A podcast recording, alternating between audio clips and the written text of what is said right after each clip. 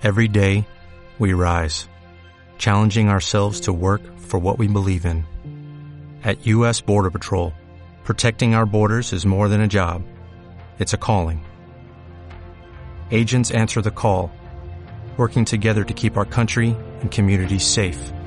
If you are ready for a new mission, join U.S. Border Patrol and go beyond. Learn more at cbp.gov/careers.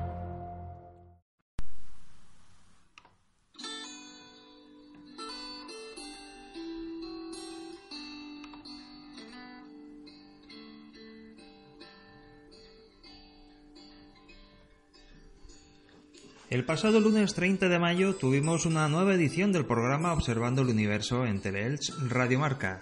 En esta ocasión estuvimos hablando del planeta Marte, la nueva misión InSign de la NASA, los nuevos estudios y detalles que nos está dejando el rover Curiosity. Viajamos por el cielo de Hércules y dimos a conocer las efemérides de esta quincena.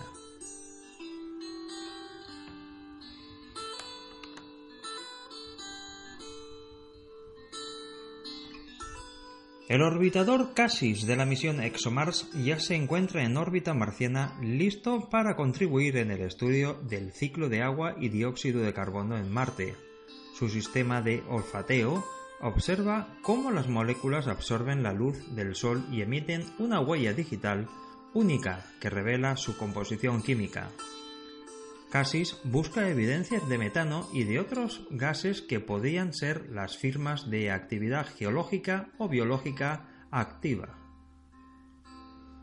Dos nuevos estudios elaborados en la Universidad de Arkansas refuerzan la teoría de que algún tipo de vida puede sobrevivir a las condiciones que presenta Marte en la actualidad. Los metanógenos, microorganismos productores de metano comunes en la Tierra, son de interés científico al encontrarse en condiciones extremas.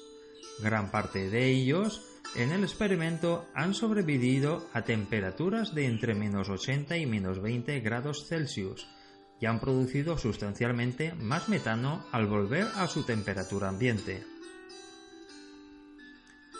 Un segundo experimento ha mostrado que los metanógenos a presiones atmosféricas de entre 50 y 100 milibares un rango que podría existir bajo la superficie del planeta rojo, pueden crecer activamente, teniendo en cuenta que la presión superficial de nuestro planeta es de alrededor de 1013 milibares, en comparación de los 7 milibares que oscila en la superficie marciana. Los ambientes de baja presión en Marte pueden no ser letales para ciertas especies de metanógenos y aumentar la posibilidad de un subsuelo habitable en el planeta.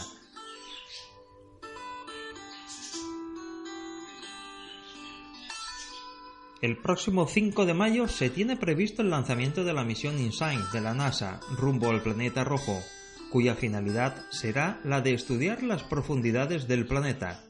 Será el primer explorador robótico en hacer un examen exhaustivo desde que se formó hace unos 4.500 millones de años. Medirá también la actividad tectónica y los impactos de meteoritos en Marte en la actualidad.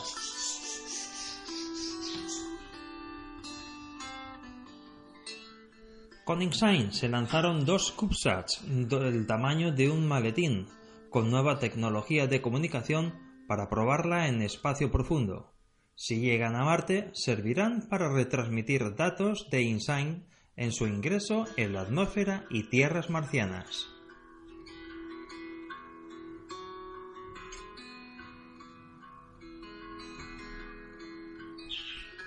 En nuestra guía del cielo, Mercurio comienza a verse a baja altura sobre el horizonte este, momentos antes de que salga el Sol.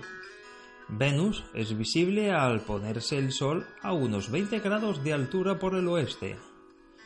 Marte hace su presencia a partir de las 3 de la madrugada.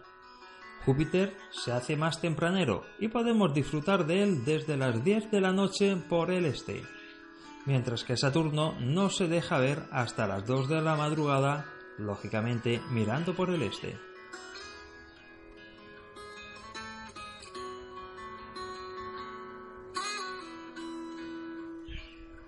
El día 2, Venus y la Luna entrarán en conjunción al anochecer y el día 4 será Saturno quien entre en conjunción con la Luna en la segunda mitad de la noche. Para la noche del 5 al 6 esperamos el máximo de las Eta Acuáridas con una tasa total de 60 meteoros a la hora, siempre y cuando estemos alejados de la contaminación lumínica.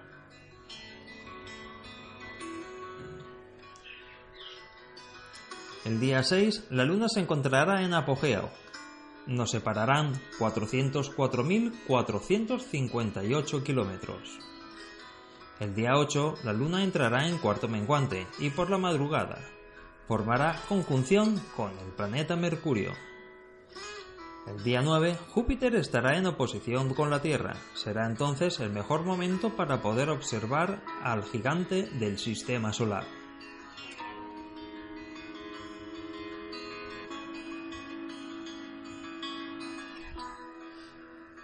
El paseo entre constelaciones de esta semana lo hacemos por Hércules. Se trata de una de las 88 constelaciones oficiales reconocidas por la Unión Astronómica Internacional y que Ptolomeo ya lo añadió a su lista como un héroe mitológico. Por extensión, es la quinta más grande conocida en el cielo. Está compuesta por 245 estrellas visibles a simple vista, en cielo libre de contaminación lumínica. En ella podemos encontrar 228 objetos de cielo profundo, donde destaca el cúmulo globular M13 a 25.100 años luz, poblado con unas 300.000 estrellas. M92 a 26.700 años luz es otro cúmulo globular visible con prismáticos y pequeños telescopios al igual que M13, pero destaca en su evolución por ser uno de los cúmulos más antiguos del universo.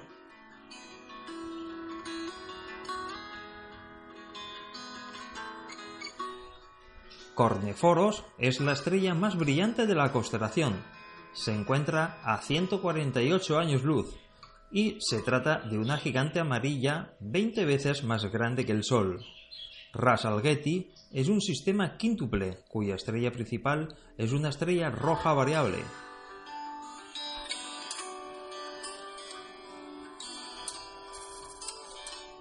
Otras estrellas que podemos destacar en la constelación son Phi Herculis por contener un alto contenido en mercurio y manganeso. Chi Hércules, por tratarse de una gigante roja que se encuentra al final de su etapa en su vida. Y GD 362, una enana blanca con una elevada concentración de metales pesados en su atmósfera que parece proceder de un anillo de polvo que rodea a la estrella. En cuestión de meteoros, a lo largo del año podemos ver dos lluvias de estrellas con radiante en esta constelación, pero ninguna de ellas es destacable.